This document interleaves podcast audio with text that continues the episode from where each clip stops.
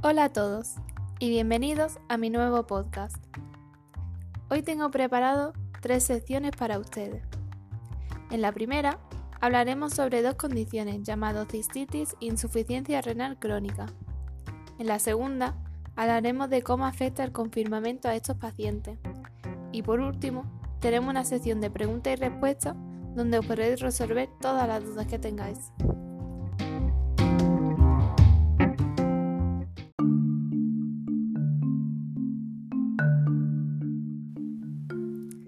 Empezaremos con la insuficiencia renal crónica. Es importante entender que la función principal de los riñones es filtrar su sangre, eliminar el desecho y el exceso de agua, lo que se vuelve orina. También mantienen el equilibrio químico del cuerpo, ayudan a controlar la presión arterial y a producir hormonas. La insuficiencia renal crónica significa que sus riñones están dañados y no pueden filtrar la sangre como deberían. Este daño puede ocasionar que los desechos se acumulen en el cuerpo y causan otros problemas que podrían perjudicar la salud. La diabetes e hipertensión arterial son las causas más comunes de enfermedad renal crónica. El daño renal se produce lentamente durante muchos años. Las personas no tienen ningún síntoma hasta que la enfermedad renal está muy avanzada. En la etapa terminal de la enfermedad se pueden empezar a notar algunos síntomas, que son causados por la acumulación de desechos y líquidos extra en el cuerpo. Son síntomas como calambres musculares, náusea o vómito, no sentir hambre, hinchación de los pies y tobillos, exceso de orina o no orinar suficiente, dificultad para respirar, problemas para dormir. Los tratamientos no pueden curar la enfermedad renal, pero pueden retrasarla. Incluye medicamentos para reducir la presión arterial, controlar el azúcar en la sangre, reducir el colesterol. La enfermedad renal crónica aún puede empeorar con el tiempo. A veces puede conducir a insuficiencia renal. Si sus riñones fallan, necesitará, diálisis o un trasplante de riñón.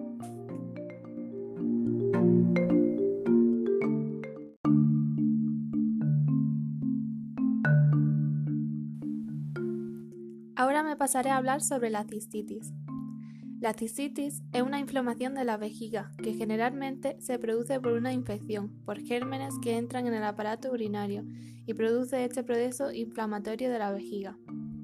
Normalmente los síntomas que tienen son derivados de la inflamación, como necesidad de, de orinar más frecuente, sensación molesta como quemazón cuando sale la orina, sensación de urgencia, tener que correr cuando a uno le entran ganas de orinar, oscurecimiento de la orina y olor fuerte, a veces se puede apreciar la presencia de sangre y en ocasiones, no siempre, puede haber fiebre leve.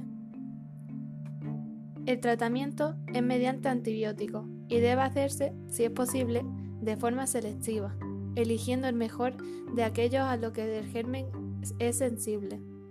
Debe hacerse, por tanto, por cultivo de orina y antibiograma. La aplicación del tratamiento es diferente dependiendo de la edad, localización, tipo de infección, mm, recurrencia, etc. El tratamiento puede durar de 3 a 14 días y se debe recurrir al médico si los síntomas no remiten, se agravan o aparecen otras diferentes, como fiebre, dolor de estómago o dolor de espalda.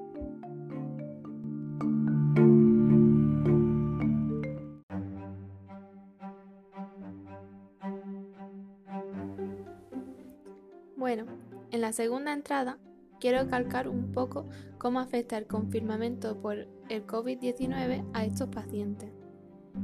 Es cierto que las personas que padecen estas enfermedades son grupos de riesgo frente al COVID-19, pero esto no es una razón para quedarse en casa, ya que es esencial visitar el hospital si está tomando tratamiento.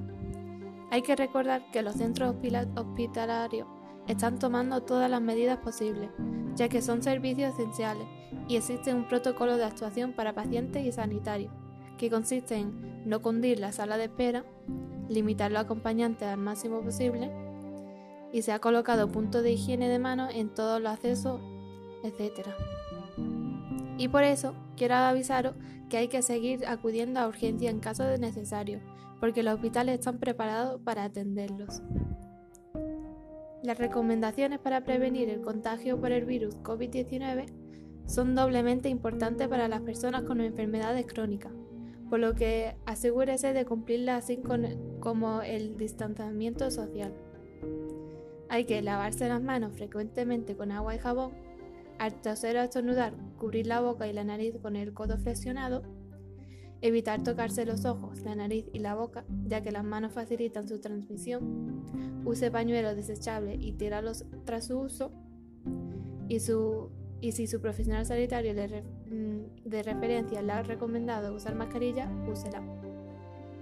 Además, y aún sabiendo que estamos viviendo una situación excepcional, las personas con patología crónica en particular deben intentar seguir los hábitos saludables y continuar con el autocuidado de las patologías de base para mantener en el mejor estado de la salud posible y con una adecuada calidad de vida.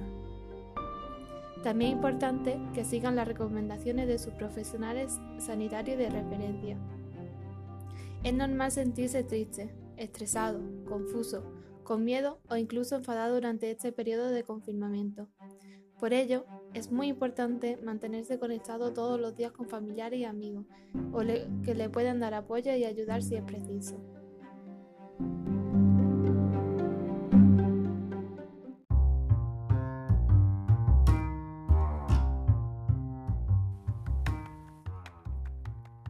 Ahora pasaremos a la sección de preguntas y respuestas. Hace unos minutos os pedí por Twitter que me preguntaseis cualquier duda que pudierais tener sobre el podcast de hoy, así que vamos a ello. Bueno, la primera pregunta viene de María Cañestro, y María me dice, Hola, me llamo María. Una vez creo recordar leer que la cistitis es más prevalente en mujeres que en los hombres. ¿Es eso cierto? Hola María. Muy buena pregunta. Lo cierto es que sí. La cistitis es más frecuente en mujeres, esto se debe a que la uretra de las mujeres es más corta y próxima al ano, y por una mayor predisposición en etapas como el embarazo y la menopausia. Por eso, quiero recordaros a todos que es muy importante que acudáis al médico si os encontráis eh, dentro de grupos con predisposición, tales como embarazada y periodo de lactancia, polimedicado y sondado, ancianos y menores de 18 años y diabéticos. Bueno, vamos a pasar a la segunda pregunta. Hola, me llamo Pablo Fernández y mi abuelo sufre de insuficiencia renal y me preguntaba si existen algunas medidas que pueden tomar para mantener sus riñones sanos por más tiempo.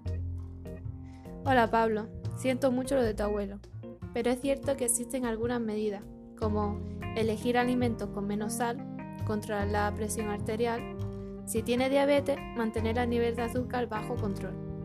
Limitar la cantidad de alcohol si bebe alcohol, consumir alimentos saludables como fruta, verduras, granos integrales y si es posible no fumar. Espero que se mejore. Bueno, la, siguiente pregunta viene de Noelia y me dice, hola, me llamo Noelia y quería preguntarte si es posible tener cistitis por algo más que una bacteria. Muy buena pregunta, Noelia. Pues tiene razón, habitualmente se piensa que solo puede ser causado por origen bacteriano, pero existen otros tipos de cistitis causadas por motivos no bacterianos. ¿Cuáles? Pues un ejemplo es la cistitis intersticial, asociada a la endometriosis y que provoca irritación y dolor. También existe la cistitis provocada por la ingesta de medicamentos o algunos alimentos que causan irritación en la vejiga y molestia. También los pacientes que están en tratamiento de radiación experimentan habitualmente esta afección. Y finalmente existe la cistitis por cuerpos extraños, como por ejemplo tener una sonda vesical. A veces debe estar puesta en el paciente durante largos periodos y trae como consecuencia la inflamación de la vejiga. Venga, otra pregunta. Hola, me llamo Iván y estoy muy, un poco preocupado porque creo que tengo algunos de los síntomas que me han mencionado antes para la insuficiencia renal. ¿Qué debo hacer? Hola Iván. El daño renal se produce lentamente durante muchos años. Muchas personas no tienen ningún síntoma hasta que la enfermedad renal está muy avanzada. Pero los análisis de sangre y orina son la única manera de saber si usted tiene enfermedad renal, por lo que le aconsejo que visite a su médico. Bueno, tenemos poco tiempo, así que una pregunta más. Hola, me llamo Alberto y soy paciente de diálisis y tengo que ir a hospital diariamente. ¿Cómo debo hacerlo en este periodo de confinamiento? Los pacientes en diálisis constituyen un grupo de riesgo porque acuden al tratamiento con regularidad permaneciendo una media de cuatro horas en centros donde se deben realizar las sesiones de diálisis. Por todo ello, pienso que las recomendaciones generales es muy importante enseñar otras normas de actuación.